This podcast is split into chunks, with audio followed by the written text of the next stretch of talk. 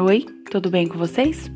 Hoje vamos falar três coisas importantes para a nossa vida: procrastinação, ocupação e produtividade. Procrastinar é o adiamento, a demora ou o atraso em realizar uma tarefa ou atividade. Este ato, infelizmente, faz parte do nosso dia a dia. Por exemplo, quando recebemos uma tarefa de longo prazo, na maioria das vezes deixamos para realizá-la o mais perto da data da entrega, não é mesmo? Outro exemplo é a dieta, né, ou regime. Quantos de vocês já falaram? Segundo eu começo. E essa segunda nunca chega não é mesmo? Já a ocupação é quando uma pessoa está totalmente atarefada, sem tempo livre. Hoje, com a evolução e a nossa cultura, cada vez mais se usa o termo estou ocupado. E na maioria das vezes é uma desculpa para nós mesmos, para não fazer o que realmente importa. Você já deve ter chegado ao fim do dia dizendo: Nossa, eu fiz tanto, mas não fiz nada. Ou você chega ao fim do dia e percebe que está tão cansado e parece que não fez nada. O não gerenciamento do tempo faz com que faz com que estejamos mais ocupados.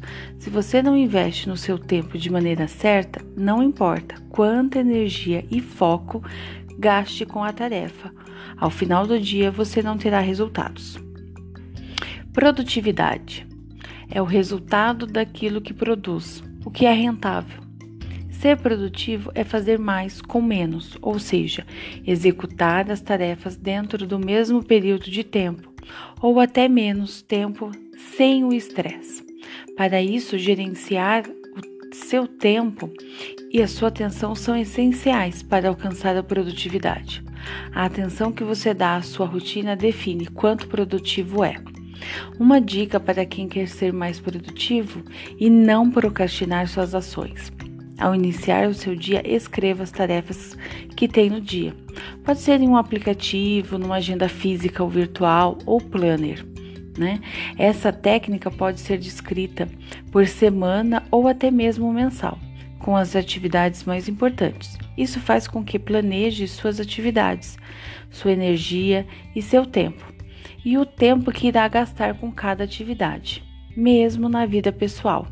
Então vamos então, pessoal, vamos planejar nossos dias a partir de hoje. Eu espero que vocês tenham gostado do episódio de hoje. Até o próximo. Beijos. Tchau!